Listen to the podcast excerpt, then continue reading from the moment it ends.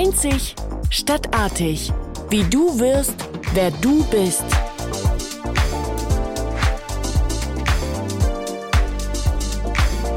Herzlich willkommen bei Einzig Stadtartig, dem Karriere-Podcast. Hier sprechen wir über Karrieren von und mit Persönlichkeiten mit eher ungewöhnlichen Biografien. Wie wurden Sie, wer Sie heute sind? Wir schauen zurück auf deren Entscheidungen, auf das Erreichte, aber auch auf Momente des Zögerns, des Umbruchs oder des Scheiterns. Denn so manche Karrieren entstanden und entstehen interessanterweise abseits der betretenen Pfade und des artigen Angepasstseins.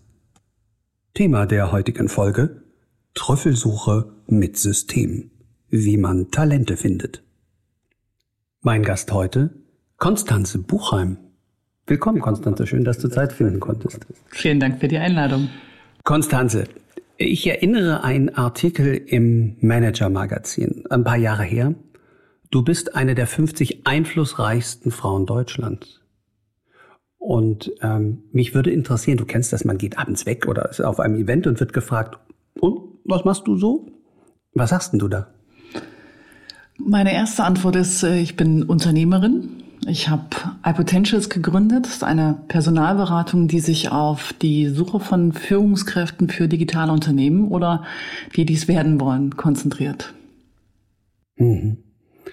Was ich ganz spannend finde, denn wenn ich das richtig recherchiert habe, du hast auch mal erklärt, ähm, ich kann mir ganz viel vorstellen. Zwei Dinge mache ich bestimmt nicht. Zum einen im Personalwesen arbeiten und zum anderen dich selbstständig zu machen. Da ist ganz viel dazwischen gekommen. Ja, Hinter diesem gut klingenden Entschluss. Das würde ich auch sagen, ja. Die, die Geschichte ist tatsächlich so, dass ich, ähm, also dass meine Eltern grundsätzlich Unternehmer waren. Ich erlebt habe, was das bedeutet hat, im Familiendasein, äh, wenn tatsächlich die unter die unter die, oder die Eltern Unternehmer sind und habe gedacht, okay, das ist ganz schön anstrengend, das das wähle ich für mich ab.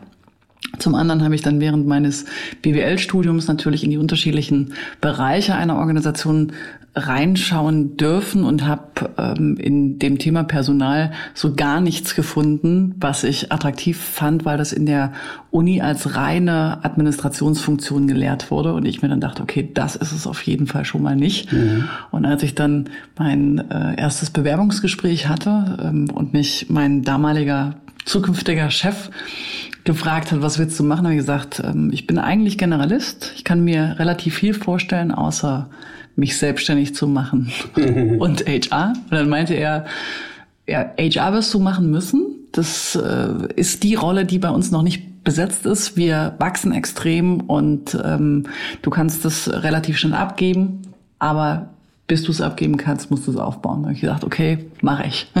Das, äh, um so mal kurz unseren Hörerinnen und Hörern äh, transparent zu machen, wenn ich das richtig verstanden habe, das war die Zeit, da warst du Assistentin eines Gründers und Geschäftsführers. Ganz genau.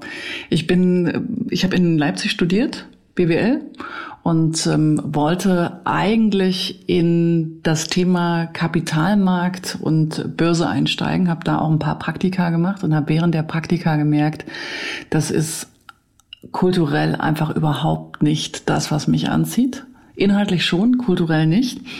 Und habe dann, während ich in Leipzig studiert habe, eine Stellenanzeige von Spreadshirt gesehen, die auffallend anders war. Die war sehr offen, die war sehr ehrlich und ähm, ich wusste, dass ich generalistisch arbeiten will und in einem Unternehmen, dessen Kultur ich mittrage, dass die offen und ehrlich ist und ähm, habe mich dann, als ich fertig war mit Studieren, eben dort umgeschaut und dann war die Rolle des Gründers und Geschäftsführers äh, da, also sozusagen die, die Rolle der Assistentin mhm. von dem Gründer und Geschäftsführer ähm, offen und dachte so perfekt, ja, mhm. das Unternehmen, das ich mir gut vorstellen kann und eine recht breite Rolle und äh, so bin ich dann im Grunde genommen auch in die Digitalwirtschaft gefallen, ja. Mhm. Altassistentin von dem, das ist der Lukas äh, Gadowski. Genau. Kannst du erinnern, was hast du von ihm gelernt? Oh, jede Menge. Das, ähm, also das erste ist einfach schon mal äh, überhaupt das ganze Thema digital. Ja, also wir reden vom Jahr 2006.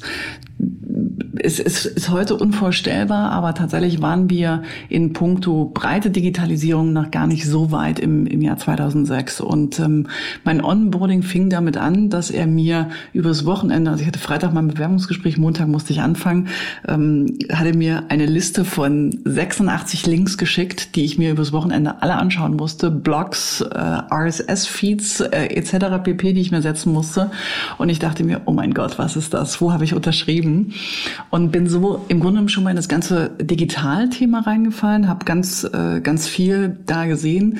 Das, was aber in der Zusammenarbeit mit Lukas wirklich am, am absolut spannendsten war, das, ähm, das Unternehmerische, eben zu sehen, was Unternehmertum bedeutet, was es bedeutet, eine Organisation eben auch zu skalieren, schnell das Wachstum zu meistern und von nichts Angst zu haben. Ja. Das habe ich in der Phase gelernt. Das nicht Angst haben, glaube ich, ist ein ganz wichtiges hm, Merkmal der Gründerinnen und Gründer. Also man gründet ganz, ganz unglücklich und wahrscheinlich mit schlechtem Ausgang, wenn man das ängstlich macht. Ähm, erzähl doch mal, wann kam bei dir die Idee, ich mache mein eigenes Ding, ich gründe selber? Hm. Ja, das hat eine Weile gebraucht, äh, bis das, äh, bis das gereift ist. Ich habe eben bei Spreadshirt äh, dann den Personalbereich aufgebaut und habe gemerkt, es, ähm, es gibt eigentlich niemanden, den ich reinholen kann, um diese Aufgabe langfristig zu machen, weil die Personalmanager, die, zu, die, ich, die ich da gesprochen habe, die ich interviewt habe, die hatten manchmal fachlich drauf, was wir brauchten, hätten dann aber unsere Kultur kaputt gemacht. Und die, die kulturell gepasst haben, hatten fachlich einfach nicht die Erfahrungen, die wir als schnellst wachsendes äh, Organisation, äh, als schnellst wachsende Organisation wirklich brauchten. Und so habe ich das ähm, relativ lange selber gemacht, also drei Jahre selber gemacht. Und habe versucht in der Zeit eben auch das Thema wenigstens Recruiting outzusourcen mhm. an Headhunter und habe gemerkt, da haben wir das gleiche Problem wie bei den HR-Managern. Ja, das heißt, jeder Headhunter, mit dem wir gesprochen haben, hat nicht die Digitalfunktionen verstanden, hat nicht die Dynamiken einer schnell wachsenden Organisation verstanden und hat eben auch nicht die Kultur verstanden und die, die Werte, die, die, die Werte verstanden, dieses unternehmerische Mindset, das wir eben bei mhm. den Mitarbeitern äh, brauchten, so dass ich wusste, die können uns eigentlich nicht helfen. Gleichzeitig hat der Lukas angefangen, relativ stark zu investieren und Unternehmen zu gründen. Und als seine Assistentin habe ich eben die Gründung dieser Unternehmen begleitet, habe die Gründer kennengelernt und so haben sich langsam beide Rollen vermischt. Ja, die Gründer riefen dann immer wieder an und haben gesagt, Konstanze, du machst doch auch HR, hilf uns doch mal. Wir finden nicht die richtigen Mitarbeiter. Die Mitarbeiter, die reinkommen, hören nicht auf uns. Ja, wie baue ich eine, eine, eine Hochleistungskultur? Wie kriege ich das hin, eben äh, ganz früh schon ganz bewusst eine starke Kultur äh, zu bauen? Und habe gemerkt, ich bin da in Deutschland der Einäugige unter den Blinden im Jahr 2007, 2008 und so ist dann wirklich die Idee gereift, als wir gesehen haben, 2007, 2008, die Digitalszene wird immer lebendiger. Die hat sich dann eben, oder die Gründerszene vielmehr, die hat sich in, in Berlin konzentriert. Wir wussten, das Thema wird riesengroß. Das, das, das ganze Thema Digitalisierung wird riesengroß und Startups sind letztendlich nur der Anfang. Und so habe ich dann gesagt, okay, wenn wir doch jetzt hier die Einäugen unter den Blinden sind, warum nicht diese Gelegenheiten nutzen und das Wissen, das wir jetzt in den letzten drei Jahren gesammelt haben, wirklich zum Beruf machen, zur Chance machen, dieses Wissen anderen zur Verfügung zu stellen, um ihnen drei Jahre Fehler zu sparen, mindestens. Wahnsinn. Ja, so ist die ja, Idee entstanden. Ja, sehr schöner. Ja, vielen Dank für die kurz, für den kurzen Abriss. Äh, aber. Ja, mach mal weiter. Ein großes Aber. Ja.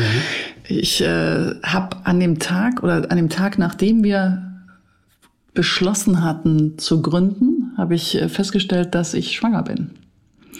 Und äh, habe dann natürlich gemerkt, also Stichwort Angst, du hast ja, hast ja mhm. vorhin angesprochen, habe dann gemerkt, ähm, ich verliere den Mut, ja, oder ich, ich habe dann zu viel Angst, weil ähm, dann gleichzeitig in eine Gründung und eine Familiengründung zu gehen, das war meine erste Schwangerschaft, mein erstes Kind. Also eine Überforderungsangst oder welche Angst war das? Äh, schon eine Sicherheitsangst, ja, also dann mhm. eben auch äh, die Verantwortung äh, sofort zu spüren, okay, jetzt kommt ein Kind, ähm, ich möchte mich um das Kind kümmern, wer kümmert sich um das Kind und ist, ist es überhaupt möglich, gleichzeitig dann auch äh, zu gründen? Und habe im ersten Moment wirklich äh, Angst vor der eigenen Courage bekommen, dachte mir, okay, jetzt bin ich schwanger, jetzt äh, jetzt muss ich ja angestellt bleiben. Ja, habe die Entscheidung für mich so revidiert, gesagt, gut, dann mache ich das einfach irgendwann mal und habe in den Wochen nach dieser nach dieser ersten Entscheidung gemerkt, wie unglücklich mich das macht, nicht diese tolle Idee, die mich ja vollkommen on fire gesetzt hatte, durchzuziehen. Und äh, habe dann mit meinem Mann drüber gesprochen und ähm, immer weiter drüber nachgedacht und dachte, warum eigentlich nicht? Ja, wer sagt, dass das nicht beides gleichzeitig möglich ist? Und das ist ja gerade das Schöne an einer Selbstständigkeit beziehungsweise an, an einem, an dem Unternehmertum. Du kannst dir ja die Umstände und die Situation genau so gestalten, wie du sie brauchst. Und das war dann das, was ich erkannt habe. Ich habe im Grunde genommen die volle Gestaltungsmöglichkeit, ja. viel mehr, als ich die in der Angestelltenrolle habe. Und damit ist eigentlich alles möglich, was ich vorhabe. Und so ist es dann äh, gekommen. Ich habe im April 2009 meinen Sohn bekommen und im Mai mit Babyschale beim Notar äh, gegründet. Hat vielleicht an der Stelle äh, vielleicht nochmal ergänzend, du bist eine Frau aus Ostdeutschland, geboren in Querfurt, mhm. das ist ein kleiner Ort in Sachsen-Anhalt und ähm, hat vielleicht auch das Bild, was du dort als Vereinbarkeit von Beruf und Familie, was im Osten meiner Erfahrung nach etwas anders geprägt wurde als in Westdeutschland, dazu beigetragen, dass du den Mut gefunden hast? Tausendprozentig. Also nicht nur hundertprozentig, tausendprozentig. Ich habe im Grunde genommen nie etwas anderes vorgelebt bekommen, als dass Aufgaben in der Familie gleichberechtigt verteilt werden und dass es möglich ist, wenn man sich austauscht untereinander, dass eben beide beide Teile eines Paares wirklich sich auch selbst verwirklichen können. Und das, das war auch das, was mir meine Mutter immer wieder mitgegeben hat. Ja, wenn du etwas willst, dann kannst du es auch erreichen. Du musst es aber wollen. Ja, und äh, also war einfach das absolut beste Vorbild, das ich da bekommen konnte. Mhm. Und äh, gab es Momente, wo du gerade vielleicht am Anfang dachtest, es war ein Fehler, ich mache den Laden wieder dicht? Weniger am Anfang, ehrlicherweise. Ja, also ähm, ich meine, diese, diese Momente, diese Momente hat man immer wieder oder hatte ich immer wieder, ja, dann zu sagen, oh Gott, oh Gott, oh Gott, oh Gott, bist du dir wirklich sicher, was du hier tust? Und dann kommen natürlich auch gerade schwanger aus dem Umfeld Bedenken, äh, möchtest du das wirklich? Kannst du das wirklich? Wird das funktionieren? Und ähm, ich habe da schon gelernt, das, der Knackpunkt ist nicht, angstfrei zu sein, ja, oder, oder keine Angst zu haben, sondern Mut bedeutet für mich äh, eben, so wie Mandela es, es auch sagte, Angst zu haben und es dennoch zu tun. Und das ist das, was ich mir immer wieder klar gemacht habe. Ich möchte es und deshalb nehme ich einfach die Konsequenzen in Kauf.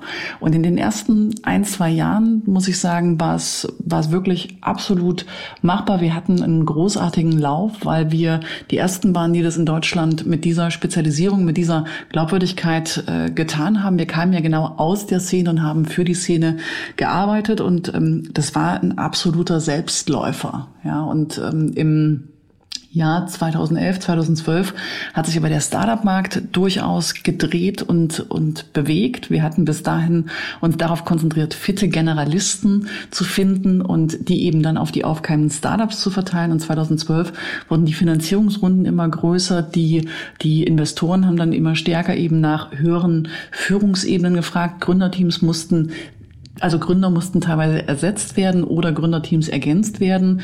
Und damit sind wir vom Markt in das Thema Executive Search letztendlich wirklich reingedrängt worden. Und ähm, das ist, das wissen die wenigsten, ja, aber das ist ein ganz anderes Geschäftsmodell. Executive Search ist etwas ganz anderes als äh, erstmal die Vermittlung von fitten Generalisten, die ich identifiziere und dann an Unternehmen gebe. Mhm. Und ähm, das, das hat sich dann einfach abgezeichnet, ja, dass wir, dass wir so wie wir in den ersten zwei, drei Jahren gearbeitet haben, nicht mehr, nicht mehr weiterarbeiten können und wir das Geschäftsmodell drehen müssen. Und ich bin ja auch komplett, oder wir waren zu dem Zeitpunkt auch komplett umsatzfinanziert. Und solche Veränderungen kündigen sich ja auch immer durch Umsatzrückgänge dann an, ja. Und äh, je weiter das rück, zurückging und je weniger ich äh, handeln konnte, umso mehr habe ich mir gedacht, oh Gott, oh Gott, oh Gott, oh Gott, wo geht das hin? Ja. Mhm. Wie bist du rausgekommen aus dem Teil? Ich habe dann ähm, letztendlich an einem Punkt wirklich gespürt, okay, ich muss mich jetzt hier im wahrsten Sinne des Wortes entscheiden. Ja, und also ein Entscheideweg, wirklich zu sagen, ähm, möchte ich eher in diesem pushen in den Markt und in dem ähm, Tausend-Sasser-Modell sein und überall verdrahtet und connected sein? Ja? Oder möchte ich halt wirklich Qualität liefern? Und für mich war absolut klar, es geht um Qualität, weil ich nur über Qualität das erreichen kann, weshalb ich angetreten bin, nämlich Organisationen darin zu befähigen, großartige Teams zu bauen, die in der Lage sind, Visionen wirklich umzusetzen. Das mhm. geht nicht über Masse, ja, das mhm. geht wirklich nur über Qualität. Und ähm, da habe ich mir gesagt, okay, das ist das ist der Weg, den wir den wir wählen müssen. Und da hing eben auch dran, dass äh, das Team komplett auszutauschen, die das ganze Pricing zu verändern etc. pp. Und das bei in dem Moment sinkenden Umsätzen und ich habe dann auch, ähm, also wir waren dann wirklich schon in einer Situation, die war finanziell wirklich schon bedrohlich. Ich war im sechsten Monat schwanger mit meinem zweiten Kind. Und das war wirklich so ein Moment, wo ich wieder dachte, schaffe ich das? Ja, schaffe ich das jetzt aus eigener Kraft in dieser Situation, das, ähm, das zu wenden? Und ähm, habe mir dann einfach gedacht, okay, was, was sind die Optionen? Ja, jetzt ähm, etwas einfach aufzugeben, weil der Kampf hart und aufwendig ist und damit das, was ich jetzt drei Jahre lang aufgebaut habe, einfach hinter mir zu lassen oder den Schmerz zu durchleben, durchzugehen und für das zu kämpfen, woran ich glaube. Und ich habe mich für Letzteres entschieden. Dieses Bewusste, dieses sehr bewusste, ich möchte, dass es weitergeht, war dann das, was, äh, was mich getragen hat. Und es hat wirklich auch sehr, sehr, sehr gut funktioniert zum Glück. Du hast das Wort kämpfen benutzt. Bist du Kämpferin? Absolut. Ich bin äh, eine absolute Kämpferin. Sagt sie lächelnd. ja, ich muss dazu sagen, ich habe fast Spaß daran, wenn es äh, schwierig wird. Ja, also ich, ich liebe die Herausforderungen. Ich bin, ähm, ich bin eine sehr ehrgeizige, eine sehr ambitionierte, eine sehr neugierige Frau.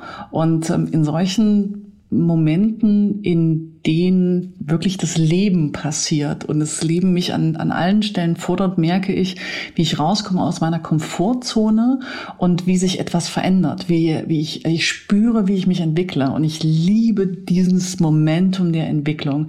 Das klingt ein bisschen schräg, ja, weil dieser, dieses Momentum immer auch weh tut, aber ich fokussiere meinen Blick einfach immer auf die Entwicklung und deswegen habe ich auch gelächelt gerade, weil ist ein bisschen wie im Computerspiel beim, beim, beim Endkampf mit dem Endmonster, ja. ähm, nachdem du das Endmonster besiegt hast, fühlst du dich einfach echt gut und dann nicht, danach kommt das nächste Level. Und so fühlt sich's für mich jedes Mal an. Deswegen äh, liebe ich es, meine Komfortzone zu verlassen, immer mit dem Ziel, das, das nächste Level freizuschalten. Das Endmonster nochmal angeschaut. Mhm. Äh, ein schönes Bild oder ein hartes. Ähm, das ist aber nicht die Konkurrenz, sondern ist das eher der innere Schweinehund? Wer ist denn das Endmonster? Das ist eine, das ist eine gute Frage. Das ist, das kann jede Herausforderung sein. Das ist in keinem Fall die Konkurrenz, ja, weil, also ich bin niemand, der zu stark konkurrenzorientiert agiert. Ich schaue eher auf den Beitrag, den wir als Organisation wirklich auf dem Markt leisten können, am Kunden leisten können. Und ich glaube auch, dass jedes Unternehmen einen leicht anderen Beitrag leistet. Deswegen glaube ich auch, dass nebeneinander mehrere Unternehmen agieren können und dass es eher darum geht, den perfekten Match zwischen Kunde und Organisation zu finden. Deswegen habe ich gar nicht diese harte Konkurrenzperspektive. Das Endmonster bedeutet einfach, ich ich habe eine Herausforderung da. Ja, in dem mhm. Moment war es ähm, tatsächlich einfach im sechsten Monat schwanger und damit habe ich nur eine begrenzte Zeit. Ich habe auch nur eine begrenzte Kraft, die ich letztendlich aufwenden kann. Das sind ganz faktische äh, Themen. Und gleichzeitig habe ich eine finanzielle Notlage. Das ist, das gilt schon alleine als Endmonster und muss es in dieser finanziellen Notlage eben auch schaffen, Mitarbeiter an Bord und motiviert zu halten und Kunden, davon zu überzeugen, dass ich es kann, obwohl ich es vorher noch nicht gemacht habe. Ich musste mhm. ja mein Businessmodell letztendlich Klar. drehen. Ja. Wo du äh, das von dem Kampf ausgehend nochmal, ein Begriff, der mir jetzt einfällt, den du da sicher gebraucht hast, ist Resilienz. Also übersetzt mit die Quellen der Kraft. Was gab dir denn Stabilität? Was waren denn die stabilen Zonen, wie man es auch nennen kann? Neben dem visionären, ich lass mich nicht unterkriegen oder ich will das erreichen, das ist mhm. ja das eine. Mhm. Wer oder was gab dir Kraft? Mhm. Ich bin ein absoluter Beziehungsmensch. Ich baue sehr, sehr, sehr starke, intensive Beziehungen und achte auch darauf, ähm, dass, dass diese Beziehungen sehr stabil sind. Ich bin zum Beispiel seit meinem 14. Lebensjahr mit meinem heutigen Mann zusammen und ähm, das ist für mich eben auch eine Person, die mich, die mich stabilisiert. Ja, und ähm, äh, ich habe auch sehr starke Wurzeln. Ich habe eine sehr, ähm, sehr intensives Familien Familienleben, sehr starke Verbindung zu meiner Familie. Und das ist etwas, was ich auch da gemerkt habe, gedanklich. Ja, ähm, egal was jetzt passiert, selbst wenn eine Insolvenz kommt, dass das Unternehmen oder eine Organisation ist etwas, was beweglich und veränderbar ist und ich falle immer wieder auf diese Beziehungen zurück und diese Beziehungen haben mir absolute Stabilität bekommen, äh, gegeben. Ja, das ist das eine. Das andere ist aber eben auch die Fähigkeit, unterschiedliche Perspektiven auf Situationen zu entwickeln. Also im ersten Moment, als diese finanzielle Notlage auch dann eingetreten ist, die eingetreten ist, weil ich einfach die notwendigen strategischen Änderungen nicht schnell genug gemacht habe zu dem Zeitpunkt, ähm, habe ich drauf geguckt und habe erstmal mich selbst bemitleidet im ersten Moment und dachte so, ah, warum passiert mir das und warum passiert mir das genau jetzt, wo ich schwanger bin und so weiter und so fort. Und da ist es natürlich leicht, in Selbstmitleid zu zerlaufen und habe relativ schnell gemerkt, bin auch sehr eigenverantwortlich, Selbstmitleid wird mir an dieser Stelle nicht helfen. Es wird meine Situation nicht verändern. Mhm. Und was kann jetzt eine Perspektive sein, die mir hilft, hier rauszukommen? Als warum passiert mir das gerade? Und die Perspektive, die mir geholfen hat, ist, diese Situation zeigt mir ja, dass ich ein, zwei bestimmte Sachen noch nicht gut genug konnte welche Sachen sind das denn? Und dann habe ich mit Neugier darauf geschaut, welche Kompetenzen mir vielleicht gefehlt haben. Das war unter anderem eben eine regelmäßige strategische Überprüfung, aber auch ehrlicherweise, obwohl ich BWL studiert hatte, äh, eine solide Finanz, ein solides Finanzmanagement meiner Organisation und habe mir dann in der Situation einen Coach geholt, einen ganz klassischen hanseatischen Kaufmann, der mich ein bisschen rausgeholt hat aus der Berliner Startup- und Finanzierungsdenke, die letztendlich immer nach dem Prinzip läuft, ja, äh, groß denken, größenwahnsinnig denken, wenn der Umsatz nicht reicht, hol dir Geld rein, dann äh, du musst es ja erstmal aufbauen. Ich war damit auch so grundsozialisiert mit diesem Gedanken und habe einfach ignoriert, dass wir Cashflow finanziert sind. Mhm. Ja, und der kam rein und hat gesagt, Konstanze, du bist Cashflow finanziert, du kannst nur das ausgeben, was du hast. Und äh, dafür setzt man jetzt ein System auf. Und dieses äh, den Kopf waschen, das habe ich an der Stelle einfach gebraucht und habe gemerkt, dass die Prägung, die ich erfahren habe bei Spreadshirt, also die unternehmerische Prägung, die wirklich sehr spannend und sehr relevant war, mir hier nicht geholfen hat. Wie ging es dann weiter, Konstanze? Ja, ich habe dann, wir haben dann genau das gemacht. Wir haben letztendlich das, das äh, Finanzmanagement auf ganz, ganz, ganz solide Füße gestellt, haben erstmal etwas restrukturiert, uns verkleinert und sind, haben dann ganz langsam wirklich die neuen Kompetenzen aufgebaut, die wir, die wir brauchten und sind dann ganz stark über den Markenaufbau in dem Thema Executive Search in dieses Thema tief eingestiegen. Und ähm, das hat super gut funktioniert. Ja, habe dann auch weitere Partner hinzugenommen und mit den weiteren Partnern, also die Martina van Hettinger kam dann äh, im Jahr 2014 dazu, haben wir einfach ganz neue Kompetenzen auch nochmal in die Organisation bekommen und diese Diversität, die wir dann auch hatten, hat wirklich geholfen, die Organisation auf breitere Füße zu stellen und uns besser aufzustellen. Und äh, mittlerweile sind wir wirklich perfekt und exzellent positioniert im, in dem Thema jetzt bei knapp 30 Mitarbeitern. Und äh, wenn ich heute drauf zurückschaue, bin ich heilfroh, ja, wirklich weitergemacht zu haben und ähm, kann auch jedem nur raten, an Stellen, an denen es mal schwierig wird, äh, wirklich zu versuchen zu kämpfen. Hm. Das war ein äh Dankeschön, sehr offener Rückblick und äh, ein Einblick in dein Gewordensein als Unternehmerin bei iPotentials, der Next Generations Beratung, wie ihr das ja auch nennt. Ähm, wir hatten eben den kämpferischen Begriff ja zu dich, zu dem, zu dem Thema Monster gesprochen. Und das Thema Talente, das hat ja auch häufig einen sehr martialischen Begriff, diesen War for Talents. Ähm, also den Kampf um die Talente. Äh, vielleicht dich mal in der Rolle als Expertin heute zu fragen. Ähm, was ist eigentlich ein Talent? Was macht jemanden zu einem Talent? Das ist eine sehr gute Frage. Das, äh, das wird ganz häufig von der von der Allgemeinheit definiert als jemand, der bestenfalls alles kann und der, äh, der oder die alles, ähm, alles ganz, ganz eigenständig kann. Ja. Ähm, das ist aber durchaus fraglich, diese Betrachtungsweise. Ja. Also auch die Frage, die, die, die Betrachtung von, von sogenannten High Potentials. Mhm. Ja, das also meines Erachtens ähm, sind das, äh, sind das, äh, können wir uns, können wir uns ewig drüber, drüber unterhalten, ja. Aber Talent definiert sich nicht durch eine besondere Gabe letztendlich, weil wirklich jeder Mensch eine besondere Gabe und besondere Stärken hat. Und das ist das, was ich einfach mhm. als Botschaft senden möchte. Ja.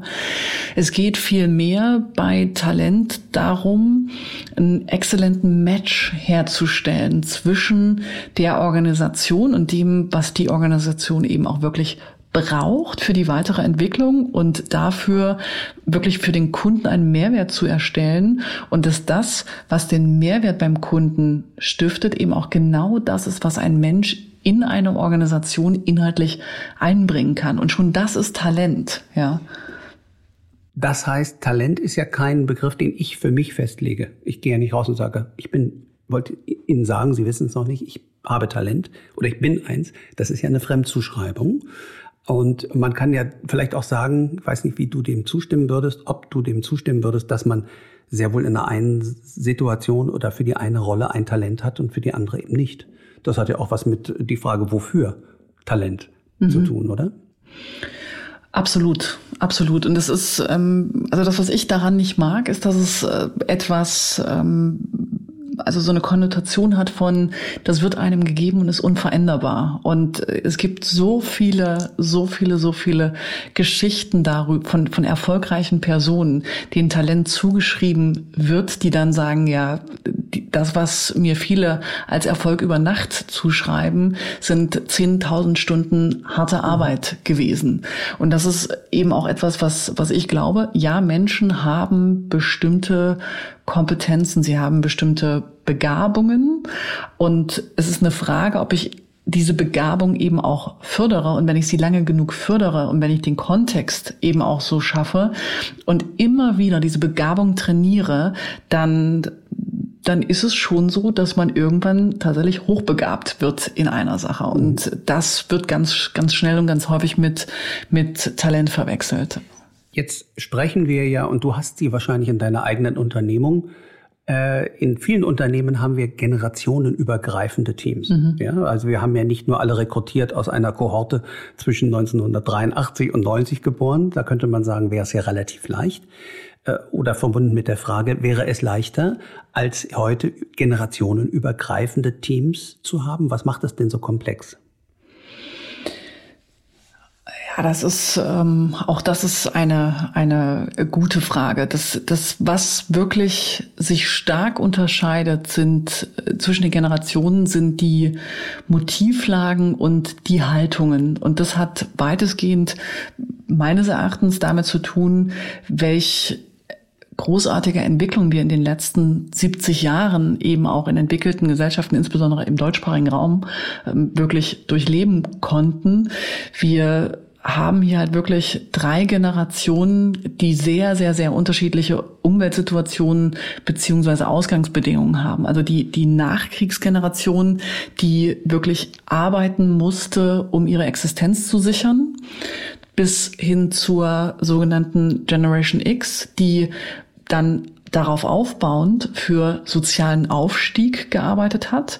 In der Zeit sind die Konzepte von Fachkarrieren entstanden und von je höher du steigst, umso höher dein sozialer Status, umso höher die Gehaltspackage-Dinge, die du bekommst. Ja, wenn du ganz aufgestiegen bist, hast du das größte Auto und das tollste Eckbüro und so weiter und so fort bis hin zur Generation Y, die heute übrigens auch schon fast 40 ist, ja, gar nicht mehr so jung, wie man, wie man allgemein hindenken würde, die aufgebaut hat auf diesem Wohlstand und jetzt in der Lage ist zu sagen, hey, ich muss mich ja gar nicht mehr um materialistische oder materielle Dinge sorgen. Ich gehe arbeiten, um mich selbst zu verwirklichen. Mhm. Und das ist im Grunde genommen die Maslow-Pyramide, falls äh, mhm. die, die bekannt ist, die wir in den letzten 70 Jahren im Schnelldurchlauf durchlebt haben und dadurch wirklich eben alle unterschiedlichen Perspektiven auf Arbeit jetzt konzentriert in einer Organisation sehen. Und es lässt sich nur schwer unter einen Hut bringen, wenn das Konzept von Unternehmensführung ist, alle müssen unter einer Führungskultur arbeiten. Mhm. Ja, das heißt, momentan lässt sich ganz stark beobachten, wir müssen Kultur als Begriff, Unternehmenskultur stärker differenzieren in Richtung einer Kernidentität, ja, also etwas, was den Zusammenhang einer Organisation wirklich ausmacht, dass du als Mitarbeiter, egal in welcher Rolle, egal in welchem Bereich, egal in welchem Thema du bist, letztendlich sagst, ich gehöre in diese Organisation, weil ich daran glaube, was wir erstellen, welche dazu beitragen möchte. Mhm. Aber das heißt nicht, dass wir in der gesamten Organisation den gleichen Führungsstil und die gleichen Anreizmechanismen benutzen dürfen, sondern Führung wird hochgradig individuell und damit steigen eben auch die Anforderungen an die einzelnen Führungskräfte und auch den Führungsstil. Wir müssen deutlich stärker zu einem ergebnisorientierten Führungsstil, der durch bestimmte also der, der durch Werte einen Rahmen gesetzt bekommt und damit weg von dem, hier ist, wie wir es schon immer gemacht haben, mach es bitte einfach so ähm, und äh, stell keine Fragen. Ja, und über diese sehr hohe Ergebnisorientierung haben wir letztendlich die Möglichkeit, unterschiedliche Konzepte von Arbeit durchaus in Einklang zu bringen. Und wenn du 7 Uhr anfangen möchtest und 16 äh, Uhr die Organisation verlassen möchtest, ist das durchaus möglich. Genauso wie es möglich ist, dass der ITler erst 11 Uhr kommt und dafür aber, äh, weiß ich nicht, bis 22 Uhr arbeitet. Äh, im, äh, im, im, schlimmsten Fall, ich habe jetzt nicht nachgerechnet, ob die mhm. Stunden passen, ja. ähm, einfach weil es um das Ergebnis geht. Ja, du bist selbst Generation Y, oder? Gerade noch so, Gerade ja. noch so. Ja, ja. In ganz einfachen Sätzen, da ist ja nur nicht jeder soziologisch äh, dann und mhm. so ganz tief drin, wie du auch thematisch. Was macht Generation Y aus? Mhm. Im Gegensatz zur X, die war ja davor. Mhm. Im Grunde genommen eben wirklich dieses, Stre also Generation X ist dieses, noch dieses Streben nach sozialem Aufstieg und sichtbar sozialem Aufstieg. Das heißt, Status. ähm, Statussymbole. Und damit ist eben auch die Aufgabe der Führungskraft, die Aufgabe eines Manage Managers, ähm, gar nicht so sehr in der Aufgabe selbst, sondern die Rolle des Managers war Status per se. Mhm.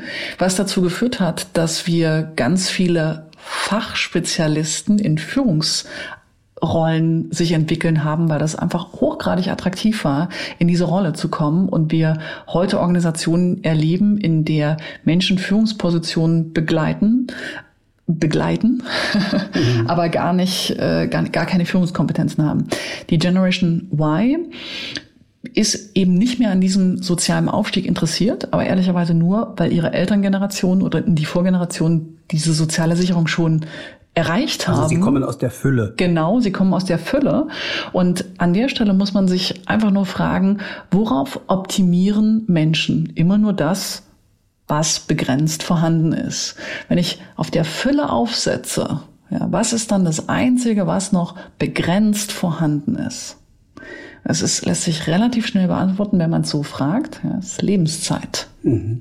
Das heißt, die größte Lebensangst der Generation Y ist es, auf dem Sterbebett zu liegen und zu sagen, ich habe meine Lebenszeit nicht genutzt. Ich habe meine Familie nicht gesehen, weil ich die nächsthöhere Rolle nehmen wollte, weil ich den sozialen Aufstieg etc. pp. Ja. Ähm, das ist, das ist wirklich eine Lebensangst und deswegen wird sie auch Generation Y genannt, weil sie letztendlich wirklich auch die ganze Zeit sagt, warum sollte ich das gerade tun? Wie schaffe ich es, dass hier wirklich gerade meine Lebenszeit sinnvoll eingesetzt ist? Und dieses Streben nach Lebenszeitoptimierung, das ist halt wirklich etwas, was ähm, für die Generation Y ganz wichtig ist. Das ist auch übrigens mittlerweile für die Generation X genauso wichtig. Aber die Generation Y ist bereit, es in jedem Fall durchzusetzen, mhm. während die Generation X letztendlich noch mit bestimmten Normen sozialisiert wurde, mhm. die ihnen nicht erlauben, es so hart durchzusetzen. Ja. Jetzt mal ein bisschen klischeehaft, äh, vielleicht holzschnittsartig. Gib mal einen Tipp. Ich habe ja selbst zwei Firmen, äh, Politos Berlin und ähm, Reflacta. Und wenn ich jetzt Menschen vor mir sitzen habe von der Generation Y, womit grob gesagt, kann ich die denn motivieren und an das Unternehmen binden? Das ist eine gute Frage. Da gibt's ähm, also erstmal ist es wichtig, genau das zu verstehen. Es geht darum, dass die Lebenszeit dieser Person sinnvoll eingesetzt ist. Und deswegen ist die erste Frage, die Sie stellen, was macht ihr denn? Und was sind eure Ziele? Und warum ist das relevant? Und die meisten Organisationen, die eben traditionell gebaut sind, kommen, wenn sie nach Zielen gefragt werden, mit äh, letztendlich KPIs. Ja, das heißt, äh, wir wollen der größte Player in dem Markt werden. Wir werden, wir wollen die meisten Marktanteile haben. Wir wollen im Jahr so und so ähm, einen Umsatz von XY erreichen. Und da sagt der, die Generation Y, und warum sollte ich meine Lebenszeit dafür investieren? Mhm. Und da beim Verständnis hat mir eine Geschichte von äh, Simon Sinek äh, sehr geholfen. Der, mit dem Golden Circle. Genau, der hat ein ganz grandioses Buch geschrieben, ähm, Start with Why. Und ähm, der erzählt eben auch in eine, eine Geschichte, ich fasse sie jetzt mal ein bisschen verkürzt zusammen Martin Luther King, ja, soll eben befragt worden sein, hey, wie schaffst du es denn, so viele Menschen hinter dich zu bringen für deine Protestmärsche und für die, für die Kundgebung, ja? Und wie kriegst du die innerhalb von drei Tagen so schnell mobilisiert? Mhm. Und äh, da soll er gesagt haben, ihr stellt die falsche Frage. Ihr fragt, warum sie mir folgen, beziehungsweise was ich tue. Aber der Punkt ist eigentlich, wofür wollen sie sich einsetzen? Mhm. Ja, das heißt. Dieses Wohin, wofür? Wofür? Und er hat sich eben gar nicht als Führungskraft in dem Sinne verstanden, sondern er war nur das Sprachrohr für ein Thema, das die Menschen bewegt, bewegt hat. Ja, das heißt, du als Führungskraft bist nicht das Ego selbst und äh, nimmst diese Rolle nicht ein, weil es dein, dein Ego beruhigt, ja, sondern weil du ein Thema verkörperst und Menschen sich diesem Thema anschließen wollen. Mhm. Und das ist genau der, die, die Logik, ja. Das heißt, das ist auch der, der Grund, weshalb wir in so eine starke Purpose-Orientierung, also so eine hohe Sinnorientierung bezüglich Unternehmenszielen kommen. Und da musst du eine Antwort drauf haben als, als Unternehmer. Ja, ja, also es ist eigentlich ein beidseitiger Prozess. Idealerweise, wir sprachen ja vorhin über Passgenauigkeit mhm. von Kandidaten oder mhm. von Menschen, die einen Job haben und dem Unternehmen. Idealerweise passen dort Kompetenzen mhm. und Werte. Und das heißt, diese Purpose-Diskussion, das ist ja in aller Munde, mhm. äh, gibt ja ganze Beratungsgesellschaften. Äh, denkt da an einen Kollegen, der Frank Doppey, der macht das ja sehr erfolgreich gerade ähm, nach vielen anderen Stufen in seiner Karriere ähm, sehr, sehr als Experte. Purpose hier heißt Unternehmenspurpose und Unternehmenssinn muss sich ja idealerweise decken mit dem Lebenssinn der Individuen. Ganz genau so ist es. Weil sonst segeln die ja auch wieder aneinander vorbei. Ich kann mir eine wunderbare Folie malen und in Goldrahmen wieder Mhm. in meinen äh, Stuhl, Fahrstuhl hängen. Aber äh, die Unternehmensmitarbeitenden müssen diesem Sinn ja auch selbst folgen wollen. Mhm. Genau so ist es. Und also wenn ich dir das mal am Beispiel von uns äh, jetzt mache, ja, ich, ich kann, wenn ich gefragt werde, was wir machen, dann kann ich halt, ähm, ich vereinfache es mal stark, kann ich sagen, wir schicken Lebensläufe durch die Gegend. Und dann würdest du, wenn du jetzt evaluierst, ob du dafür deine Lebenszeit investieren willst, sagen, naja, weiß ich nicht. Ja. Wenn ich aber tatsächlich das auf der Purpose-Ebene beschreibe, und das ist, ähm, das ist nicht Spinner, das ist wirklich meine allertiefste Überzeugung, ja. Wenn ich sage so, wir ermöglichen, dass Visionen Realität werden, weil wir die Köpfe für die Umsetzung dieser Visionen finden. Ja, da hat man gleich Lust mitzumachen. Da kriege ich, da kriege ich, wenn ich es erzähle, sofort selber wieder Gänsehaut. Ja. Ja. Und damit spreche ich eben eine Motivebene an bei einer Person, die dann auch bestimmte Signale setzt. Ja, das heißt, ich spreche durchaus Menschen an, die gestalten wollen, die etwas bewegen wollen, die einen, die einen Fußabdruck hinterlassen wollen und beitragen wollen. Und das ist dann auch was, was dann kulturellen Match ausmacht. Und da komme ich nochmal zurück zu dem, was du vorhin eben auch mit Talent sagtest, ja, das war ja eher eine allgemeine Definition, die ich dann auch äh, gegeben habe. Wenn wir es unternehmensspezifisch betrachten, definiert sich Talent eben über genau drei Sachen. Das heißt, du kannst gar nicht sagen, das definiert sich auf der Kompetenz oder der Wissensebene oder der Persönlichkeitsebene oder der Haltungsebene, sondern es ist die stimmige Passung aus den Kompetenzen, die eine Person mitbringt, den Persönlichkeitseigenschaften, die eine Person mitbringt und der Haltung, die eine Person mitbringt. Wenn, wenn das zu den Aufgaben, die erfüllt werden müssen, der Rolle, die gefüllt werden muss und der Unternehmenskultur passt, dann schaffe ich wirklich ein perfekt, eine perfekte Stimmigkeit und diese Stimmigkeit führt zu einem ähm, Alignment von Interessen. Und das wiederum führt dazu, dass ich vertrauensvoll führen kann und dass ich im Grunde genommen gar keine Überwachung mehr brauche, weil ich letztendlich auch sage so, hey, wir wollen ja sowieso das Gleiche. Und ich muss auch nicht die ganze Zeit hinter dir stehen, um zu überprüfen, ob du da gerade noch drauf zuarbeitest, sondern ich weiß, dass wir die gleichen Interessen haben. Damit kann ich eben auch Ja. alle möglichen Richtlinien, Guidelines, Maßnahmen, so kann ich alles wegstreichen. Ähm, Das, das macht äh, Netflix ganz, ganz, ganz eindrucksvoll. Ja, die haben aus einem 270-seitigen äh, Reisemanual haben die einfach eine Regelung gemacht und die eine Regelung ist ähm, äh, always act in the company's best interest. Verhalte ich einfach immer so, dass es im Interesse der Organisation ist. Das ist unsere Reisekostenrichtlinie. Wunderbar. Also kreiert man praktisch unternehmerisches Denken auf jeder Ebene. Ganz genau. Und das definiert sich aber durch Recruiting ganz maßgeblich. Also was ich spannend finde, du hast diese Kreise, äh, ich glaube, du hast das in deinem Buch, ihr habt da ein Buch geschrieben, das ist HR Basics for Startups und da finde ich äh, dieses Modell, was du gerade beschrieben hast, diese Kreise ja wieder, Kompetenzen, Persönlichkeit und äh, die Kultur. Genau, die, die Haltung bzw. Die Die, die, die, Werte, Die eine Person mitbringt. So, Ja. dann äh, habe ich da idealerweise also die überschneidenden Kreise in der Mitte, den Sweet Spot.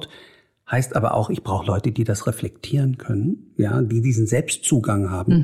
Und ich brauche eine Führungskraft, die sich genauso reflektiert und in der Lage ist, über Kultur zu sprechen, über persönliche Werte zu sprechen. Und äh, ich arbeite ja nun auch gelegentlich als äh, Coach und als ähm, Führungskräftetrainer und erlebe hier in der Tat eine Zunahme bei meinen Unternehmen, Trainings- und Kulturwandelprozesse zu kombinieren, weil sie nicht mehr zu trennen sind. Die Fragen der Mitarbeiter- und Führungskräfteentwicklung sind nicht nur Nürnberger Trichter immer mehr rein, ja, rational, sondern sind Reflexionsmomente kombiniert mit Förderung und natürlich neuen Führungstechniken. Aber im Grunde genommen, ähm, das äh, sind genau diese Themen, die jetzt überall reinkommen, äh, die Reflexionsfähigkeit. Wo würdest du sagen, kommt Reflexionsfähigkeit denn bei euren Rekrutierungsprozessen rein? Das ist einfach eine, ähm, ein Kriterium, das wir mit evaluieren. Ja, also hast du, hast du absolut recht. Reflexionsfähigkeit und der Wille, auf die eigenen blinden Flecken und Entwicklungspotenziale zu schauen, ist eine, eine absolute Zukunftskompetenz. Und deswegen ist es auch ein notwendiges Kriterium, das immer erfüllt sein muss, wenn wir eine Führungsposition besetzen, weil Führung gar nicht mehr möglich ist in diesem mhm. neuen, modernen Stil, den ich gerade beschrieben habe, ähm, ohne dass Führung sich reflektieren kann, die Führungskraft sich reflektieren kann, ähm, bereit ist, auch eigene blinde Flecken anzuschauen, was mhm. immer schmerzt, ja. Und ähm, das muss eben auch auf der Mitarbeiterseite stattfinden, weshalb ich auch ein Fan davon bin, gar nicht so sehr, also Trainings- und, und Führungskräfte oder Mitarbeiterentwicklung und Führungskräfteentwicklung gar nicht so sehr in Richtung Training und Inhalte zu denken, sondern immer stärker, immer stärker in Richtung Selbstentwicklungsfähigkeiten. Genau. Ja, ja also bin ich fest von überzeugt, das, dass das riesengroß wird. Sehe ich auch so. Jetzt sind wir ja schon fortgeschritten in unserem heutigen Podcast. Ich möchte dir, weil es passt irgendwie auch gerade zu der Sequenz, wir sprechen über Selbstreflexion und die Impulse, die vielleicht neue Ideen geben und ähm, Traditionell würde ich nicht sagen, wir äh, haben ja gerade diese Podcast-Serie gestartet, aber was ich zum Abschluss immer gerne mache, ist meinen ähm, Podcast-Gästen hier einen Stapel an Karten anbieten und du ziehst einfach mal zwei, drei, die durchaus mhm. Selbstreflexionsfragen sein können und versuch die doch mal spontan, zieh doch mal eine und versuch sie spontan und aus dem Bauch zu beantworten. Was würden Sie sich gerne für den Rest Ihres Lebens erhalten? Was würden Sie sich gern für den Rest Ihres Lebens erhalten? Mhm. Ich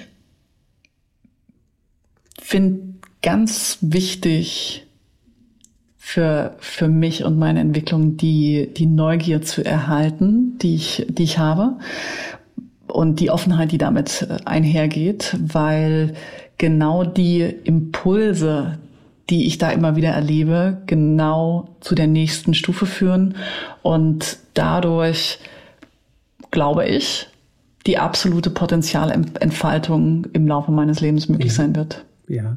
Magst du noch eine ziehen? Ja. Spontan. Wenn Sie mit etwas angeben müssten, was wäre es? Hm. Auch eine gute Frage. Ich, ich würde damit angeben, dass ich äh, ganz lange ganz frei reden kann. Weil ähm, ich merke, dass, dass das ganz, ganz, ganz vielen anderen schwerfällt. Und ich in den Momenten, wo ich es tue, einfach ganz nah bei mir selbst bin und sich das unglaublich gut anfühlt und ich dann mit etwas angeben würde, was wirklich ich bin und was meine Individualität beschreibt und das, ich finde, mit, mit dem, was, was ganz individuell authentisch zu einer Person gehört, darf man ruhig auch rausgehen. Mhm.